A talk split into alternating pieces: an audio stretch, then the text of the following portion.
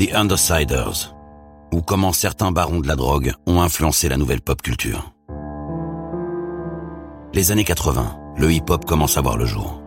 La cocaïne, elle, est déjà partout. Bientôt, le crack va faire une entrée fracassante dans la vie des ghettos. Cette consommation sans précédent va permettre à quelques dealers de devenir les nouveaux rois de la rue et de représenter d'autres modèles pour leur communauté. The Undersiders va vous raconter le destin de huit d'entre eux. Des histoires vraies, crues, des histoires de millionnaires de la drogue qui ont eu un jour un impact direct sur l'évolution du hip-hop. Dr. Dre, Tupac, Jay-Z, Lil Wayne et bien d'autres. Toutes ces icônes de la pop culture auraient-elles eu la même carrière si certaines trajectoires ne s'étaient pas croisées? Sans juger ni glorifier, The Undersiders vous plonge dans les dessous agités du hip-hop et de son ascension en tant que culture mondiale. Alors si vous ne saviez pas, maintenant vous allez savoir. Épisode 6. Ricky Donnell Ross, alias Freeway Rick Ross. Los Angeles, 1982. Le jeune Ricky trouve dans le tennis le moyen de s'en sortir, mais doit malheureusement dealer pour payer ses cours. 15 ans plus tard, il est l'un des plus gros distributeurs de cocaïne des États-Unis. En prison, il découvre que la CIA s'est servie de lui et qu'un jeune rappeur à succès se fait appeler par son nom. Voici l'histoire de Ricky Donnell Ross, alias Freeway Rick. À l'évocation du nom de Rick Ross, tout le monde pense à ce rappeur de Miami, à son hymne Hustlin', à son style de vie bling bling, sa glorification de la vie de dealer, et à sa collaboration avec Jay-Z, Kenny West ou P. Diddy. Sauf que la réalité est tout autre. Rick Ross, le vrai, est surtout le dealer préféré des rappeurs. Son histoire commence en 1960. Le 26 janvier, plus exactement, quand dans la petite ville de Tyler, au cœur du Texas, naît Ricky Donnell Ross. Son père est un ancien cuistot de l'armée reconverti en fermier. Sa mère est femme de ménage. Il vit une enfance plutôt sage, accompagné de son grand frère David. Ses parents viennent du sud profond des États-Unis, celui où l'on doit boire aux fontaines réservées aux Noirs. Pour vivre, ils louent des terres qu'ils ne peuvent s'offrir et cultivent sur ces quelques dizaines de mètres carrés du maïs, des cacahuètes et surtout les graines de l'espoir. La vie est simple mais suit son cours jusqu'en 1963, quand la mère de Ricky, Annie Mae, décide de quitter son mari et d'aller tenter sa chance à Compton, Los Angeles. Elle embarque avec elle David et le jeune Ricky, âgé de 3 ans seulement. Annie a pour seule ambition d'offrir de meilleures conditions de vie à ses enfants. Là-bas, elle fait tous les petits boulots possibles pour les élever décemment, mais ne peut malgré tout se priver de l'aide des services sociaux pour manger certains soirs. Et la situation ne va pas s'améliorer. En 1966, la famille, qui ne peut plus payer son loyer, part s'installer chez la sœur Danny, du côté de South Central. Là encore, les difficultés les rattrapent. Un soir, alors que toute la famille dîne, le mari de la tante de Ricky se montre violent envers sa femme. Il l'insulte, la bat, la menace avec un couteau, jusqu'à ce que la mère de Ricky intervienne. Instinctivement, elle s'interpose et tire un coup de feu sur son beau-frère qui décède sur le coup. Annie May, la mère de Ricky, devra faire un tour en prison avant de réussir à prouver la légitime défense. Le jeune Ricky découvre alors le monde dans lequel il va devoir évoluer et se fera fort depuis ce jour de développer un sens inné pour la débrouille. Dès 10 ans, il sait déjà comment détourner l'attention des vigiles pour repartir les poches pleines de bonbons et des sacs remplis de chaussures volées. À peine plus âgé, il bosse pour les Macs du quartier. Son boulot Aller taper à la porte des chambres de motel pour signifier aux clients que la fête est finie. Le soir, après une journée d'embrouille bien remplie, il rentre à South Central, dans sa maison située en contrebas de la Harbor Freeway. Une proximité qui lui vaudra le surnom de Ricky Freeway. Les journées se succèdent et alors qu'il s'amuse avec des amis dans le parc près de chez lui, son destin frappe à la porte. Un certain Richard Williams leur propose de se faire un peu d'argent en ramassant des balles sur le cours de tennis du quartier. Pour Ricky, c'est une vraie découverte. Richard Williams est connu pour aider les jeunes désireux de changer de vie grâce au tennis. Petit à petit, il enseigne les bases de ce sport au jeune Ricky qui ne demande qu'à apprendre. Si Ricky peut faire des fautes sur le terrain, celles qu'il commet dans la rue sont plus lourdes de conséquences. En 1979, il se fait attraper pour la première fois par la police pour vol de voiture. Les enquêteurs découvrent que Ross fait partie des Freeway Boys, un gang de voleurs de voitures. Ricky est incarcéré, mais seulement quelques semaines. À sa sortie, Ricky semble se concentrer sur son nouveau rêve et grâce à ses talents de tennisman, intègre la Dorsey High School. Située dans un quartier surnommé The Jungle à Watts, l'école a vu passer des pensionnaires aussi différents que Robert Kardashian, l'avocat d'O.J. Simpson, ou encore le cofondateur du gang des Bloods, T. Rogers. Pour Ricky, le tennis devient le moyen numéro un de s'en sortir et de ne pas suivre le destin malheureux de sa mère. Très doué pour son âge, ce sport lui offre l'accès à l'éducation, mais lui permet aussi de gagner de l'argent en donnant des cours particuliers aux gamins de Beverly Hills. Payé 20 dollars de l'heure, Ricky découvre un monde où les jardins font cinq fois la taille de sa maison et où les gens se déplacent en limousine. Son rêve américain est en marche. Pour Ricky, ce rêve a un nom, Arthur Ashe. Ce champion de tennis est le premier afro-américain à atteindre un tel niveau. Ricky s'entraîne sans relâche pour lui ressembler. Mais l'entraînement ne suffit pas. Ricky n'a pas le niveau scolaire suffisant. Pire encore, il est quasiment illettré. L'équation est alors sans pitié. Pas de bonnes notes, pas de bourse. Pas de bourse, pas de cours de tennis. C'est un retour douloureux à la réalité pour Ricky Ross Freeway Rick. Alors qu'il s'entraînait le matin même avec la jeunesse dorée de Beverly Hills, le soir de la perte de sa bourse, il retourne à South Central à refaire le monde avec les voleurs de bagnoles du quartier. S'il veut retrouver le chemin des cours, il va devoir trouver de l'argent. Et vite. Courant 1982, Freeway Rick bosse dans un garage automobile. En plus de réparer des voitures, il découvre pour la première fois la cocaïne. Un de ses collègues, dealer à 16 heures, lui met le pied à l'étrier. Freeway Rick profite de ses conseils et surtout de son soutien logistique pour commencer le deal. Pour financer ses premiers achats de cam, Freeway Rick et un de ses amis, Big Lock, reviennent au basique, voler une bagnole pour en revendre les jantes. Avec les 250 dollars de recettes, ils achètent un 8 ball, soit un huitième d'once de cocaïne. Ils doubleront leur mise une fois la cocaïne cuisinée en freebase, puis réinvestissent le bénéfice, et ainsi de suite, commençant à accumuler des dollars. La cocaïne freebase est une transformation de la cocaïne avec de l'ammoniac. C'est un produit beaucoup moins cher qui se fume, offrant ainsi beaucoup plus d'intensité. La demande explose, si bien que Freeway Rick et Big Lock embauchent même des petites mains pour cuisiner la coke. Mais qui dit cuisine dit recette. Et celle que va leur apprendre Martin de Pimp, un dealer du coin, va leur ouvrir des horizons insoupçonnés. Exit la traditionnelle ammoniac.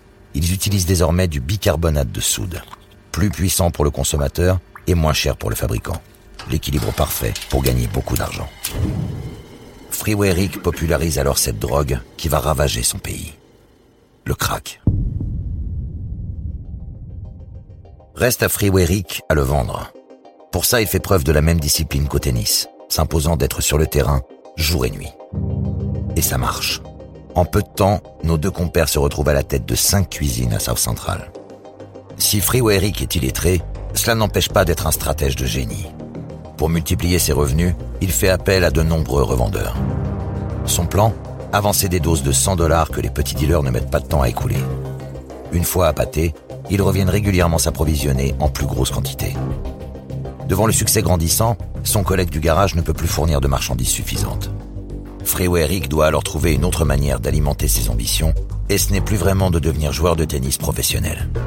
Ce rêve est parti en fumée, à l'image de ses clients recrachant leur consommation de crack. Via une connaissance, Freeway Rick rencontre un exilé nicaraguayen, un nommé Henri Corrales. Ce dernier lui fournira ses premiers kilos de cocaïne. Freeway Rick, qui pensait ne pas durer dans ce business, force le respect devant le succès de ses affaires. Si bien qu'Henri Corrales décide de lui présenter deux de ses fournisseurs. Oscar Danilo Blendon et Juan Norwin Meneses Cantarero, alias Rey de la Droga, le roi de la drogue, tous deux originaires du Nicaragua. Fort de ces deux contacts, Freeway Rick touche une cocaïne de qualité exceptionnelle à prix défiant toute concurrence. À cette époque, il paye le kilo de coke 10 000 dollars de moins que n'importe qui aux États-Unis. Et il ne va pas rencontrer de difficultés à la vendre. Surtout que Freeway Rick ne fait partie d'aucun gang. Au contraire, il fait des affaires aussi bien avec les Crips qu'avec les Bloods. Pour les gangs, il est LE fournisseur attitré, le pourvoyeur de cash qui leur permet de nourrir les familles, d'acheter des armes et d'augmenter leur influence dans les quartiers. Avec ce ghetto pass dans la poche, Freeway Rick peut ainsi œuvrer tranquillement dans toutes les rues de LA. La demande en produits explose et Freeway Rick se retrouve en à peine un an à la tête d'un réseau pouvant générer jusqu'à 3 millions de dollars de transactions par jour. En 1984, il décide de prendre de l'expansion. Texas, Louisiane, Saint-Louis, Baltimore, Atlanta et New York. c'est maintenant dans près de 40 villes que se distribue sa drogue, fraîchement débarquée du Nicaragua. Cette expansion aura même une conséquence durable sur la criminalité aux États-Unis, celle du déploiement de la culture des gangs dans ces villes qui en étaient encore vierges. Les Bloods et les Crips s'y implantent pour y contrôler la vente. Le crack repeint ainsi petit à petit les grosses villes américaines en rouge et bleu. Pour blanchir son argent, Freeway investit dans des maisons qu'il paie cash, dans des garages et même dans un motel dont il confiera la gestion à sa mère. Il sponsorise aussi une équipe de basket et de tennis bien sûr. Et enfin, il ouvre un magasin de sport pour son frère. Et pour lui, il se contente d'un gilet pare-balles, d'un Tokiwoki qu'il ne quitte jamais et d'un 9 mm pour se défendre. C'est aussi ça la spécificité de Freeway Rick. Pas de bijoux de valeur, pas de vêtements tape à l'œil et pas de grosses voitures. Juste un jeans et un t-shirt, le low profile comme style de vie. Son plus gros souci ne consiste plus à chercher à faire de l'argent, mais à le stocker et le compter. Il racontera plus tard qu'il lui était arrivé de passer une journée entière à compter 2 800 000 dollars au milieu de son salon. Freeway Rick est tout en haut de la pyramide, mais ignore encore qu'il va jouer un rôle à l'international. Nous sommes en pleine guerre froide entre les États-Unis et le bloc soviétique, et le Nicaragua, d'où provient sa drogue, connaît un changement politique majeur depuis 1979. Le pays vient de voir la chute du clan Somoza au profit du FSLN, Front sandiniste de la libération nationale, proche de l'idéologie communiste et dirigé par Daniel Ortega. Situé à 3000 km des États-Unis, le gouvernement américain voit d'un très mauvais œil l'installation d'un deuxième Cuba. Pour faire chuter le FSLN, l'administration Reagan va financer la junte opposée, les Contras, qui mènent des actions militaires et politiques dans le pays. Pourtant, malgré cette politique de terreur et une situation de quasi-guerre civile, le FSLN remporte démocratiquement les élections de 1984. Les États-Unis, eux, se voient condamnés par la Cour de justice internationale. Cette dernière les accuse de continuer à financer les Contras malgré la victoire démocratique du FSLN. L'amendement Bolland, signé par le Congrès américain en 86, vient alors clore le soutien gouvernemental des États-Unis à la cause des Contras. Mais cela n'arrange pas les affaires de l'administration Reagan, qui cherche alors un nouveau moyen d'aider et de financer les Contras, officieusement cette fois. Oliver North, alors à la tête du Conseil de sécurité nationale, décide de mettre en place un nouveau moyen d'appuyer les opposants, violant par la même occasion l'amendement Bolland. Comment? En s'appuyant sur le trafic de drogue entre le Nicaragua et les États-Unis. La CIA entre alors en piste et va aider un narcotrafiquant à faire entrer sa drogue aux États-Unis. Le plan est simple. La drogue entre sans encombre et l'argent qui ressort doit servir à financer les rebelles de Contras. Le trafiquant en question est Oscar Danilo Blendon, le fournisseur de Freeway. Sans le savoir, Freeway Rick devient un simple pion de la CIA sur l'échiquier géopolitique. Mais qu'importe, son empire continue son expansion aux grandes dames de la police qui voit monter en flèche le taux de criminalité lié à la drogue, aux gangs et aux homicides à Los Angeles. Pour y remédier, la police de Los Angeles monte la Freeway Rick Task Force. Composée de neuf membres, elle n'a qu'un seul but, faire tomber Freeway Rick. Leur problème? Personne ne sait à quoi ressemble Freeway Rick, tant il se fait discret dans les rues. Pourtant, en avril 87, après des heures d'enquête et de planques, les membres de la Task Force le repèrent. Freeway Rick aussi les repère. S'ensuit une course-poursuite la police ouvre le feu sur Freeway Rick qui tentera en vain de ne pas se laisser arrêter. Les chefs d'accusation retenus contre lui possession de drogue, délit de fuite et tentative de meurtre sur un policier. Sauf que Freeway Rick n'a tiré sur personne. La police invente cette histoire pour justifier le fait d'avoir ouvert le feu sur lui. Une manipulation révélée par l'enquête et qui permet à Freeway Rick Ross de s'en sortir. Mais il est bien conscient qu'il faut calmer le jeu. Il se met au vert en partant vivre à Cincinnati dans l'Ohio. De là-bas, il continue à faire grossir son réseau vers Indianapolis et Cleveland. Le business se porte bien, jusqu'en septembre 1988, quand une cargaison de 9 kilos de cocaïne est interceptée par la police dans une station de bus du Nouveau-Mexique. Les agents y placent un tracker pour retrouver le destinataire du précieux colis. Résultat, une dizaine de personnes sont identifiées à la réception. Parmi elles, Freeway Rick Ross, qui lui sera interpellé un peu plus tard, en juin 89. Piégé, Freeway Rick plaide coupable de trafic de drogue. Il écope d'une peine de prison de 10 ans qu'il commencera en 1990. À la même époque, de plus en plus d'affaires liées à des policiers corrompus sortent à Los Angeles.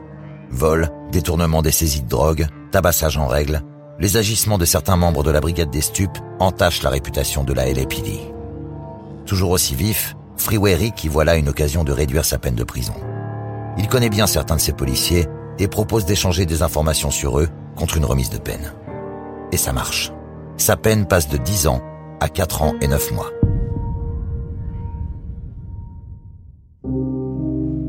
Il va bientôt pouvoir sortir et mettre en place un projet qui lui tient à cœur. Loin des valises de cash et des kilos de cam, il rêve d'aider la jeunesse défavorisée. Pour cela, il achète un ancien théâtre de South Central à l'abandon. Sur ses ruines, il veut monter un complexe pour les jeunes du quartier, avec studio d'enregistrement et salle de concert. À sa sortie de prison en septembre 1994, sa situation financière est au plus mal. Ses biens ont été saisis, les avocats lui ont coûté une fortune, et il a fait une avance de près d'un million de dollars au propriétaire du théâtre. Ce dernier attend d'ailleurs le reste de l'argent pour conclure la transaction. Ne pouvant solder l'affaire, le théâtre échappera à Freeway Rick, qui pourra par là même faire ses adieux à ses rêves de reconversion. Hasard ou coïncidence, c'est exactement à cette période qu'Oscar Danilo Blandon, son ancien partenaire de crime, lui propose un plan en or. Oscar a des problèmes d'impayés avec des Colombiens. Il doit se refaire et demande alors à Freeway Rick de lui trouver un acheteur pour un stock de 100 kilos de cocaïne avec une commission de 300 000 dollars pour Freeway Rick. Freeway Rick voit ici l'opportunité rêvée de finaliser l'achat du théâtre et d'en financer les travaux. Le plan est peu risqué et n'étant que l'entremetteur est pris à la gorge, il accepte. Le 2 mars 1995, aux abords d'un centre commercial de San Diego, la transaction commence entre Oscar, un de ses amis, et Freeway Rick.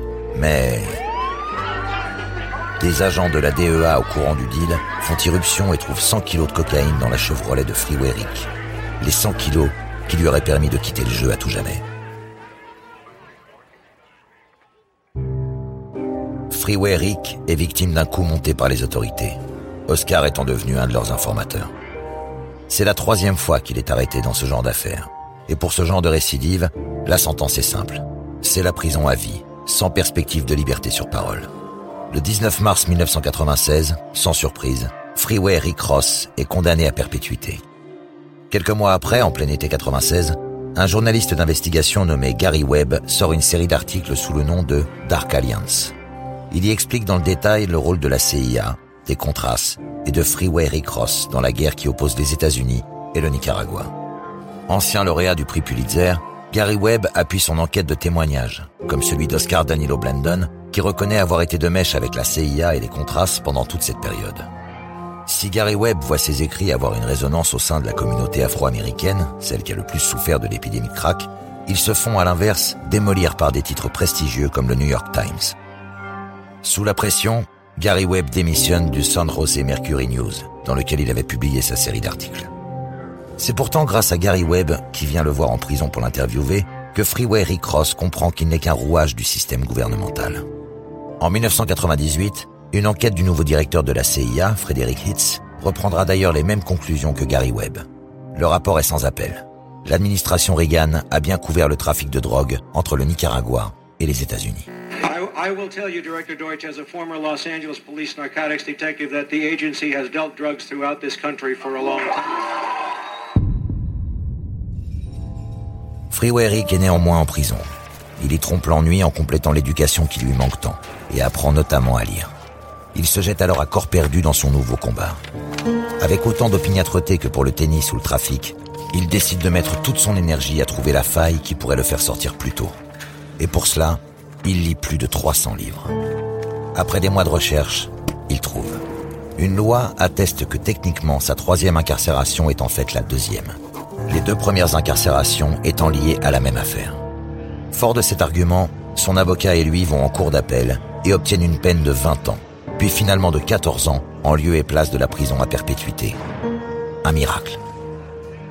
En prison, il continue à lire, et même à croiser d'autres gros caïds comme Harry O, à qui il conseille à l'époque d'investir sur Dr. Dre. Il donne des cours de tennis à d'autres prisonniers, et il dira non sans humour qu'il n'a jamais été aussi fort qu'au pénitencier de Texarkana. Freeway Rick Ross est libéré le matin du 4 mai 2009.